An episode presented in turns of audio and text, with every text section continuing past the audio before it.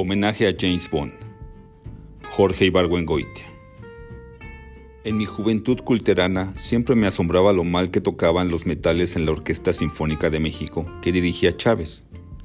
En la quinta de Tchaikovsky, que no faltaba en ninguna temporada, hay un solo de no sé qué, algún metal, que salía tan mal que costaba trabajo aguantar las carcajadas. Los violines, en cambio, eran mucho mejores. Yo siempre he atribuido este fenómeno a que en México todos queremos ser, o cuando menos queremos tener esperanzas de llegar a ser, concertistas. Como hay más conciertos para violín y orquesta que para trombón y orquesta, hay más niños que estudian violín que los que estudian trombón. Esto a la larga produce una escasez de trombonistas y obliga al director a echar mano del primero que se presenta, con los resultados antes anotados. A una tendencia equivalente atribuyo yo la abundancia en México de escritores serios, aunque muchos sean muy malos, y la casi inexistencia de gente que se dedique a escribir subgéneros subliterarios, como son la novela policíaca y el thriller, es decir, novela de espionaje o de persecución o cuanto menos de emoción. Libros que son pasatiempos, que no nos van a regalar ningún secreto de la existencia, que solo afectan una parte de nuestra mente cuando los leemos pero que la dejan completamente satisfecha.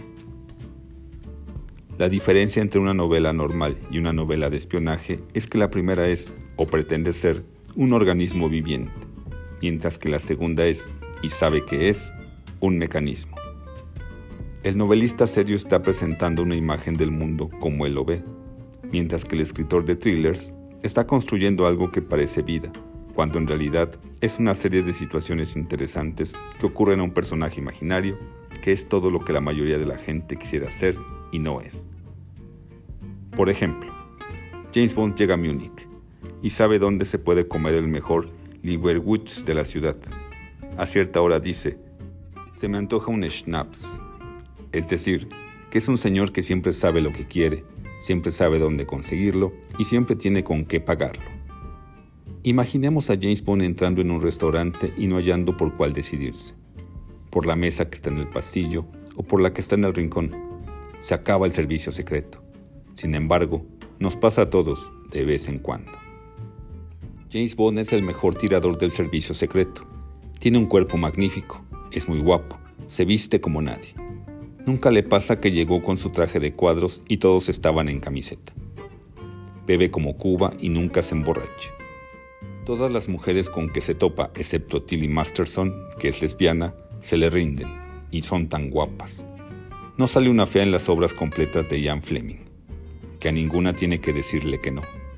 Por si fuera poco, lleva un cuchillo en la suela del zapato. Bond es un jugador de golf de primer orden, juega bridge estupendamente. Lo contratan como buzo profesional y no hace el ridículo. Cuando tiene que escapar de la guardia de Blofeld en Suiza, lo hace esquiando como un campeón, y más tarde, cuando tiene que perseguir a Blofeld, lo hace en un trineo deportivo. Pero no solo eso, sabe hacer trampas como nadie.